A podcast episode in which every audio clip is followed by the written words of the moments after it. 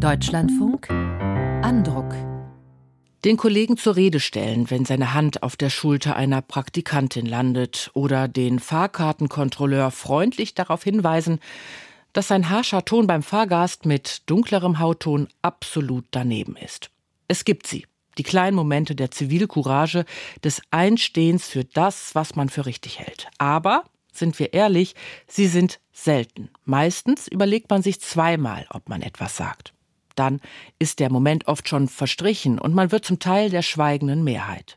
Sitzt im Bad der Lemminge sozusagen. Was aber, wenn es gar nicht anders geht, als sich auf die wenigen Momente zu stürzen und viele andere fahren zu lassen?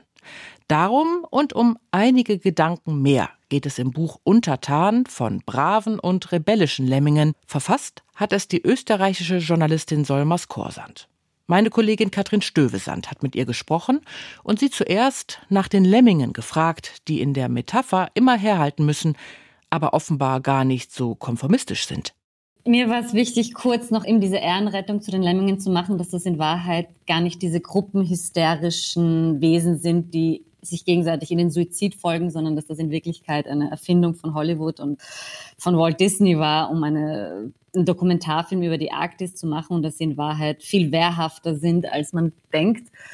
Aber ja, also im Sprachgebrauch hat sich das natürlich etabliert, dass Lemminge quasi als Synonym verwendet werden für Mitläufer, für Opportunistinnen, für Ja-Sager. Und ich habe mich eben an diesem Bild orientiert, weil ich es sehr schön fand, weil es eigentlich egal, ob ich mit meinem Zahnarzt darüber spreche oder mit Kolleginnen, immer wenn man jemanden quasi degradieren möchte, sagt man, ja, das ist ja doch nur ein Lemming. Nun haben wir in Deutschland ja eine fürchterliche Geschichte in Sachen Mitläufertum, Wegducken und Opportunismus, also dieses Bedürfnis auf der Seite des vermeintlich Stärkeren zu sein. Sie greifen diese traumatische NS-Zeit auch auf. Dennoch appellieren Sie ja dazu, etwas gnädiger mit sich zu sein, wenn sich der Duckmäuser oder die Ja-Sagerin in uns meldet. Warum? Ich weiß gar nicht, ob ich so gnädig bin. Also ich glaube eigentlich, dass ich eine sehr harte Sicht auf Mitläufer und Opportunisten habe, weil ich sie tatsächlich als die Ermöglicher von derartigen Regimen sehe, weil ich mir immer denke, dass unser Fokus gerade als Medienvertreterinnen immer auf den Führern ist und die Demagoginnen, Populistinnen, die die Masse quasi verführen und der man eigentlich nur verfallen kann und dass es eigentlich aber die vielen braucht, die das möglich machen. Und trotzdem, ja, also in gewissermaßen ist es mir wichtig, dass wir uns das eingestehen, dass wir vielleicht öfter mitlaufen, obwohl wir das vielleicht gar nicht möchten. Und dass wir uns diesem Lemming auch mehr stellen und dass das eigentlich ein sehr normaler und menschlicher Charakterzug ist, diese Form der Anpassung und vielleicht sogar Unterwerfung. Und ohne jetzt missionarisch sein zu wollen, ist quasi ein bisschen mein Appell zu sagen, aus welchen Gründen laufen wir denn mit? Ist es aus Überzeugung oder tun wir es aus Kalkül oder eben aus Opportunismus, weil wir uns einen Vorteil erhoffen? Und deswegen glaube ich, dass es wichtig ist, uns diesem sehr menschlichen Zug zu stellen. Sehr viele Menschen haben ja auch ein Problem mit Verantwortung. Denn wenn sie passiv bleiben, dann wird es ja schön einfach. Wenn die Kinder in der Schule schlecht sind, dann sind die Lehrer schuld. An allem anderen ist momentan angeblich die Ampel schuld. Sie schreiben, dass Menschen vor allem nicht allein dastehen wollten, wenn sie eben mit der lauteren Masse sozusagen singen. Aber ist es nicht eher diese Scheu vor Verantwortung, die da bremst? Ich denke, dass es beides ist. Dass man im Abseits steht, mir war das instinktiv immer bewusst, dass man diese Angst hat, irgendwo von einer Gruppe und von einem Wir ausgeschlossen zu werden. Aber mir war nicht, also nachdem ich mit Verhaltensbiologinnen und Soziologen und Gruppendynamikern gesprochen habe, wie stark das im Menschen tatsächlich evolutionär auch verankert ist, dass man unter allen Umständen vermeiden möchte, von einer Gruppe ausgeschlossen zu werden. Und deswegen war es mir so wichtig, da auch zu sagen, wir müssen uns mit mehr Einsamkeitskompetenz wappnen, um dieses Worst-Case-Szenario des Alleinseins unter allen Umständen zu vermeiden und uns dadurch eben Ideologien und gewissen Gruppen anzuschließen, die gefährlich sind. Und ich denke, natürlich die Frage der Verantwortung ist für mich auch eine sehr große, weil wir es uns sehr oft sehr einfach machen, indem wir die Verantwortung, wie Sie schon gesagt haben, auch abschieben indem wir sagen, naja, eben, wie ich eingangs schon gesagt hatte, ich bin ja nicht schuld daran. Ich wurde ja nur verführt von einem Genie, von einem in Österreich reden wir immer sehr gerne von Wunderkindern, wenn irgendwelche Populisten an die Macht kommen, dass die unglaublich intelligent und charismatisch sind. Aber wir als Wähler Und Bürgerinnen sind extrem in der Verantwortung, uns genau anzusehen, wer da eigentlich an der Spitze steht und ob wir dem tatsächlich auch folgen wollen und den auch dann auch wählen wollen. Und ich halte auch überhaupt nichts von diesem extrem infantilisierenden Diskurs von Wählergruppen, dass man sie nicht in die Verantwortung nehmen kann, wenn sie rechte bis rechtsextreme Parteien wählen. Das sind schon sehr bewusste Entscheidungen. Also man darf ihnen nicht permanent unterstellen, dass sie nicht fähig sind zu einem anständigen Verhalten und zu einem moralischen Verhalten. Was ich ganz interessant finde, Sie unterscheiden ja zwischen verschiedenen Formen des Zustimmens der Unterwerfung. Die Anpassung an äußere Umstände ist manchmal ja etwas Lebensnotwendiges und kann daher auch nicht generell falsch sein. Sozialer Aufstieg etwa schreiben Sie, kann eine gelungene Anpassungsleistung sein. Sie bringen da einen Fachbegriff ein, Passing, klingt wie eine bestandene Prüfung. Was ist das genau? Ja, also das Passing, das war mir sehr wichtig, weil ähm, ich glaube, das ist eher im angloamerikanischen Diskurs viel verbreiteter, dieses das bedeutet im Deutschen ja eigentlich durchgehen als. Und das ist für mich mein Aspekt, der vielleicht etwas seltsam klingt. Das sind für mich die rebellischen Lemminge. Das sind die Personen, die quasi aus ihrer sozialen Identität und den ganzen Normen und Erwartungen, die mit dieser sozialen Identität einhergehen, ausbrechen und sich quasi einem Schicksal, das ihnen äh, vorgegeben worden scheint, dem entfliehen können. Also das können im 19. Jahrhundert in den USA, das können ähm, schwarze Personen mit sehr heller Haut sein, die eben als Weiße gelesen wurden und deswegen wegen der Sklaverei entfliehen konnten. Das können Frauen sein, die sich als Männer verkleidet oder auch bewusst so gegeben haben, um selbstbestimmter leben zu können oder eine queere Identität leben zu können. Vor allem marginalisierte und diskriminierte Gruppen wenden dieses Passing an.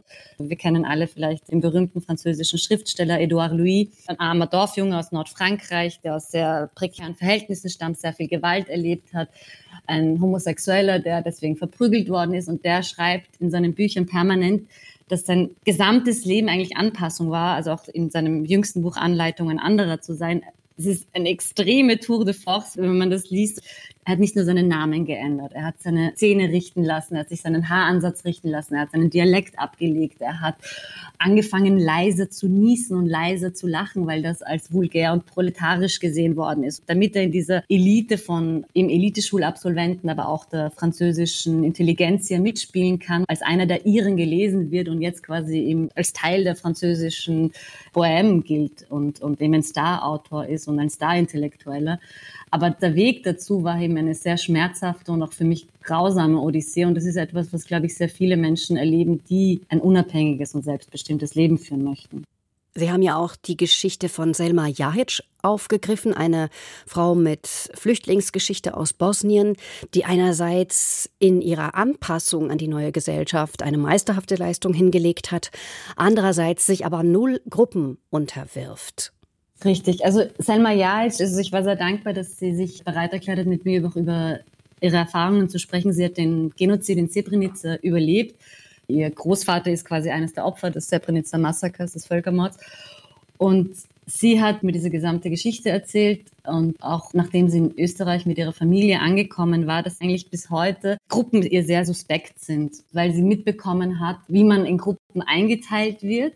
Und zwar nicht nur von, also in ihrem Fall aus Bosniakin, also wenn man an die serbischen Milizen denkt, sondern auch innerhalb der eigenen Gruppe, wie man dort ausgeschlossen wurde. Also sie war damals alleine mit ihrer Mutter und ihrem Bruder und ihren Großeltern in Srebrenica, beziehungsweise im Dorf daneben und hat halt mitgekriegt, wie sie quasi das unterste Glied dieser Gemeinschaft ist, weil ihre Mutter quasi als alleinstehende Frau, weil der Vater im Ausland zu dem Zeitpunkt war, nichts wert ist und seit diesem Moment eigentlich hat sie gemerkt, diese große Solidarität im Krieg, von der alle sprechen, ist überhaupt nichts wert. Also da schaut jeder auf sich. Aber ich fand das auch sehr nachvollziehbar, als sie gemeint hat, dass sie auch in der Öffentlichkeit in Wien oft keine Kopfhörer trägt, weil sie einfach wissen möchte, was um sie herum passiert, was um sie herum gesprochen wird, dass sie quasi immer diesen Fluchtreflex hat, dass wenn sich eine Gruppe mal wieder zusammenrudeln sollte, dass sie dann rechtzeitig fliehen kann. Sie enden mit einem Plädoyer fürs Alleinsein, dafür zu lernen, sich selbst zu genügen. Umso gelassener kann man dann eben auch Herausforderungen des Gruppendrucks begegnen. Und Sie schreiben in dem Zusammenhang, der Einsame wird nicht nur bemitleidet, sondern auch gefürchtet. Warum gefürchtet? Er wird gefürchtet, weil man den Eindruck hat, dass einsame Menschen vielleicht, als ob sie infiziert wären von einer Krankheit, mit der man sich anstecken würde. Und da spielen auch die Augen der anderen natürlich eine große Rolle, weil es halt dieses Stigma hat. Man darf nicht allein sein. Eben was ich auch in anderen Antworten gemeint habe, dieses, man darf nicht von einer Gruppe ausgeschlossen werden. Man darf nicht im Abseits stehen, weil das ja Gefahr bedeutet. Und extrem viele Studien haben ja bewiesen, dass wenn man einsam, auch kürzere Zeit einsam ist oder allein ist, dass das auch körperliche Schmerzen hervorruft, dass es ungesünder ist, als 15 Zigaretten am Tag zu rauchen. Und das sind ja alles so quasi Signale, um dem Körper zu sagen, hey, du musst aus deiner Isolation raus, um wieder unter Leute zu kommen, um wieder einer Gruppe anzugehören, um nicht ungeschützt zu sein. Und mir hat das irgendwie nicht gereicht und ich fand das aber sehr schön, dass da andere Autorinnen, also wie Sarah Deal, auch die Freiheit, allein zu sein, dass mein Unbehagen sehr schön in Worte gefasst hat, dieses, dass man eben mehr Einsamkeitskompetenz entwickeln muss, weil ich tatsächlich glaube, dass dieses Worst Case, das Parteien, Organisationen, aber auch der Arbeitsmarkt permanent suggeriert, dass wenn du alleine bist, das ist das Schlimmste und deswegen musst du unter allen Umständen das verhindern und dadurch wird man ja erpressbar.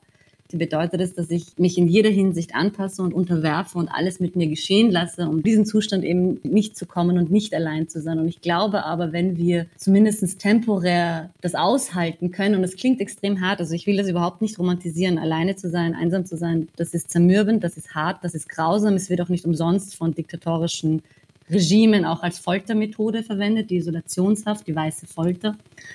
Aber ich denke, dass wenn man sich ein bisschen mit diesem Gedanken vertraut macht, dass man dann ein bisschen immunisierter ist gegenüber gewissen ideologischen Verführungen.